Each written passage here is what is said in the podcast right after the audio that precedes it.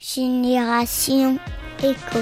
Bonjour à toutes et à tous, internautes et auditeurs de la planète Éco. Les médias papier ont de moins en moins la cote, et pourtant en Anjou, un média 100% papier est né il y a quelques temps grâce à des journalistes qui souhaitent remettre les débats et l'actualité locale sur le devant de la scène. Ce média, c'est la Topette. Je reçois Julien Collinet, l'un des co-créateurs. Bonjour Julien. Bonjour.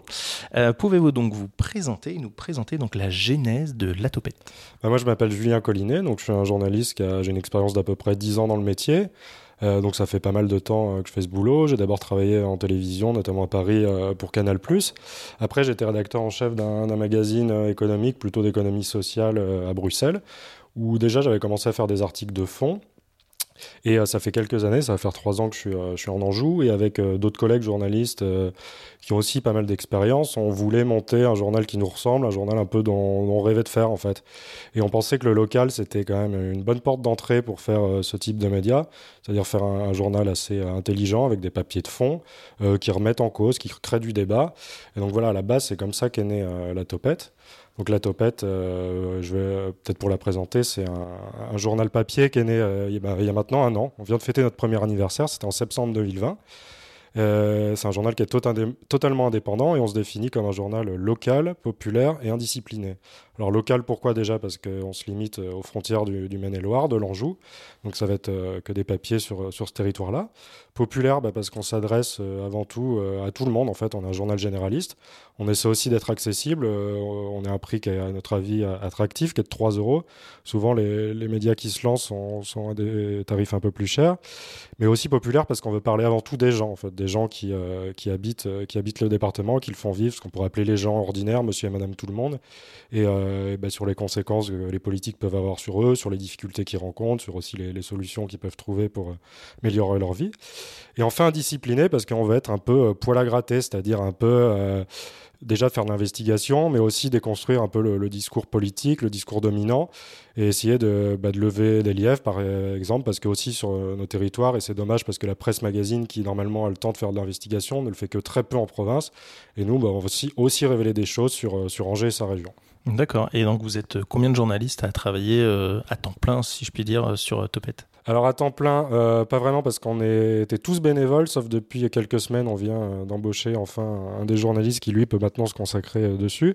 Mais sinon, on est trois à écrire vraiment pour le journal, donc c'est très important. On insiste sur le fait qu'on est, on est tous des journalistes professionnels qui écrivons dans le journal, c'est-à-dire que toutes nos infos sont sourcées, vérifiées, et, toute la déontologie qui va avec euh, se retrouve dans les, dans les papiers qu'on peut lire dans la topette. Et après, on est surtout deux à coordonner, donc Maria Mono et moi, euh, à coordonner le journal, à, à s'occuper de la rédaction en chef. Après, au-delà de ça, au-delà de ces trois journalistes qu'on est, il y a aussi bah, des, gens qui sont venus euh, rejoindre l'aventure. Il y a des photographes, des illustrateurs aussi qui donnent une, une, identité très forte à la topette. Et puis plein de petites mains qui vont nous aider bah, à faire les enveloppes pour envoyer aux abonnés, à distribuer les journaux dans les, euh, points de vente ou aussi à gérer la communication, l'administration. En tout, il y a une petite douzaine, euh, quinzaine de personnes qui, euh, qui gravitent autour du projet. D'accord, ça veut dire que plusieurs personnes peuvent venir donc euh, vous donner un coup de main sans forcément être journaliste. C'est ça, et s'il y en a qui nous écoutent, qui veulent venir nous aider, on, est, on prend volontiers toutes les, bonnes volontés. Et ouais, parce que bah, c'est une aventure qui s'est faite de façon un, peu punk, on l'a lancé un peu comme ça, sans vraiment euh, savoir ce que ça allait donner, il n'y avait pas vraiment de business plan. Et du coup, euh, bah ouais, y a tous à chaque numéro, il y a des gens qui viennent nous rejoindre. Alors ça peut être des coups de main très ponctuels, mais, euh, et d'autres qui s'engagent plus, euh, plus dans l'association, parce que ça, je ne l'ai pas précisé, mais euh, on est structuré en association euh, au sein du journal La Topette. D'accord, ok, ouais, c'est important effectivement de préciser que c'est une association et pas une entreprise euh, derrière. Euh, alors vous avez fait le choix du format papier, pourquoi plus le papier que le numérique? Euh, bah déjà parce qu'on est très attaché en tant que journaliste, on, est des amoureux du papier, on n'a pas envie que ce format-là meure. Aussi, c'est un peu une forme de résistance au, tout numérique. Alors, on n'est pas opposé au numérique, nous, on est des gros utilisateurs, ça nous sert beaucoup dans notre travail, mais on pense que tout ne doit pas être via Internet. Il y a des gens qui n'ont pas accès au format numérique et c'est important, nous, de parler à tout le monde. On pensait que le papier était la bonne solution pour répondre à ce problème. Et aussi parce qu'on fait quand même des enquêtes longues euh, qui demandent euh, quand même de l'implication du lecteur pour pouvoir les lire. Et on pense que bah, se poser avec son, euh, son journal dans son canapé, à son bureau, c'est quand même plus adapté euh, qu'à lire en ligne où on peut être tenté de, papillonner. Et là, on peut vraiment se concentrer sur le journal. Et puis aussi parce qu'on peut y revenir après. Les, articles dont on va traiter dans le journal ne sont pas des, des formats périssables, on va dire. Je pense qu'il y a même encore des gens aujourd'hui qui rachètent les, tout premiers numéros parce que ils sont encore d'actualité.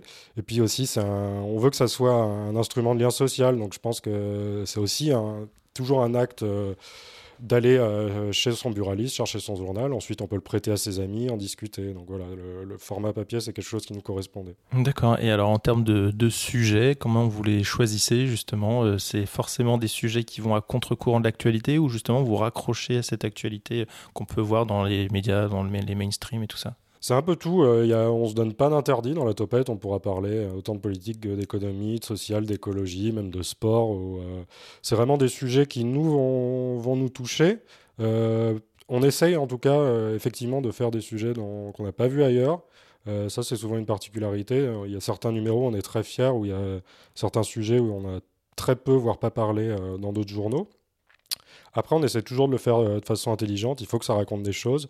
Euh, il faut aussi avoir, il y a un côté pédagogique, c'est-à-dire quand on va parler d'un fait de société, bah on va rappeler, euh, je pense, en notre troisième numéro, on avait fait, alors ça, c'était pas très original, mais c'était sur la situation des, des livreurs à vélo que ce soit pour des boîtes comme Deliveroo, Uber Eats, ben voilà, c'est pas juste raconter euh, le quotidien et euh, les impacts sociaux euh, pour, pour les gens qui exercent ce métier, mais c'est aussi raconter comment on en est arrivé là, quelles ont été les lois qui ont conduit à ça, quelles ont été les forces qui ont fait du lobbying pour permettre à ce genre de plateforme de prospérer.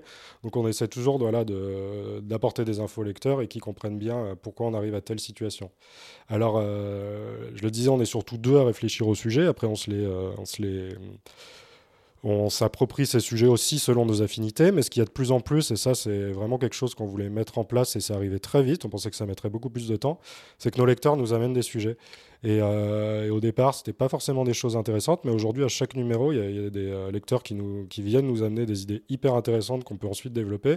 Et ils ont un peu un rôle de, veille citoyenne, en fait, parce que nous, en tant que journalistes, on peut être un peu dans un un cocon, une bulle et un peu toujours voir au même sujet, justement qu'il y a des lecteurs euh, qui, eux, ne soient pas du métier, ça apporte beaucoup de fraîcheur, je pense, au journal. Et puis euh, aussi parce qu'on n'est pas nombreux, et couvrir un département comme le Maine-et-Loire, c'est assez grand, donc eux, ils peuvent nous ramener euh, des sujets bah, qu'ils voient dans leur coin, dans leur village. D'accord. Ça donne des choses assez C'est super intéressant comme, comme concept. Et d'ailleurs, comment, euh, en termes de, de, durée de sujet, comme ça, quand on vous propose un sujet, combien de temps vous mettez pour le, le traiter, l'écrire? C'est-à-dire que euh, vous dites pas, bah tiens, ce sujet, il faut absolument qu'il sorte au numéro 3. S'il sort au numéro 4 ou 5, c'est pas grave. Comment, quel est le processus et combien de temps finalement ça dure en moyenne euh? Ouais, c'est très pertinent comme question parce que c'est vrai que c'est, euh, on bosse là-dessus, je pense, en tout cas moi différemment de comment j'ai bossé dans d'autres euh, médias. C'est-à-dire qu'on a, a, une liste de sujets, on n'en manque pas d'idées de sujets, on en a à peu près une centaine de côtés. Et il y en a sur lesquels on a commencé à travailler à deux trois numéros et puis c'était pas le moment ou ça prenait du temps ou nous pour notre réflexion pour vraiment trouver le, bon angle. Euh, donc des fois il y a des sujets qui se font très vite. Des fois euh, il y a une idée de sujet qui peut se faire euh, dix jours avant le bouclage et puis d'autres bah, qui traînent sur la longueur parce que on veut prendre le temps, le temps de rencontrer de plus de personnes. Donc c'est vraiment très variable. Il y a du sujet très rapide, d'autres qui demandent beaucoup d'enquête. des fois, il nous manque des, quand on veut euh, dévoiler certaines choses, bah, il nous manque un petit élément. je pense à un sujet notamment que j'avais commencé en janvier et il sera toujours pas dans le prochain numéro parce qu'il manque encore des infos. D'accord, oui. Euh, tout à l'heure, vous parliez d'abonnés. Alors justement, comment on peut se procurer la topette? Est-ce que vous avez aussi des points de vente? Euh, Où est-ce qu'on peut se procurer le journal? Oui, ben, il y a deux moyens. Il y a tout d'abord via notre site internet où on peut s'abonner et recevoir ensuite le, journal dans, dans, sa boîte aux lettres. C'est à partir de 12 euros par an, donc c'est pas très cher. Ça fait un euro par mois euh, pour lire notre journal. Et puis aussi, on est disponible dans, dans 150 points de vente sur le Maine-et-Loire. Alors, ça peut être, euh, c'est avant tout quand même des, des distributeurs de presse, donc des tabacs presse, des maisons de la presse, mais on est aussi disponible dans la plupart des librairies, et puis des magasins bio et locaux, parce que ça correspondait aussi à, notre éthique, et euh, des endroits assez insolites. Il y a récemment, il y a une fleuriste qui a voulu nous distribuer, donc nous, ça nous amuse d'être dans des endroits comme ça. Et justement, c'est bien parce que la presse papier euh, vit des heures assez difficiles, et je pense que c'est aussi important, nous, de multiplier les endroits où on peut être disponible pour que les gens euh, puissent nous lire. Ouais, et d'ailleurs, vous tirez à combien d'exemplaires les numéros? On tire à 4500 exemplaires aujourd'hui. D'accord. Et vous avez déjà des ruptures dans certains numéros ou vous avez encore des, du stock? On a toujours un peu de stock et il en faut toujours un peu plus pour qu'il y ait du roulement. Et, euh, en fait, on récupère euh, les invendus euh, à, la fin d'un numéro. Donc on en récupère toujours un peu. Du coup, après, on s'en sert surtout. on commence à faire de plus en plus d'interventions, toujours bénévolement dans les écoles, d'éducation aux médias. Donc ça nous sert aussi de support pédagogique. Et puis on, on est en train de mettre en place des des moyens pour que ça soit distribué, notamment dans les banques alimentaires, que ce soit un resto du cœur ou quoi, et parce qu'on pense que c'est bien que aussi les personnes en situation de précarité aient accès à la presse et à l'information. Mm, tout à fait, oui, effectivement, c'est hyper, hyper intéressant à ce niveau-là aussi. Euh, qu'est-ce que vous pensez des, parce que donc on est sur un, donc un podcast qui parle de, des projets euh, éco-responsables, mais aussi euh, voilà éco dans plein de sens, de, dans plein de termes différents.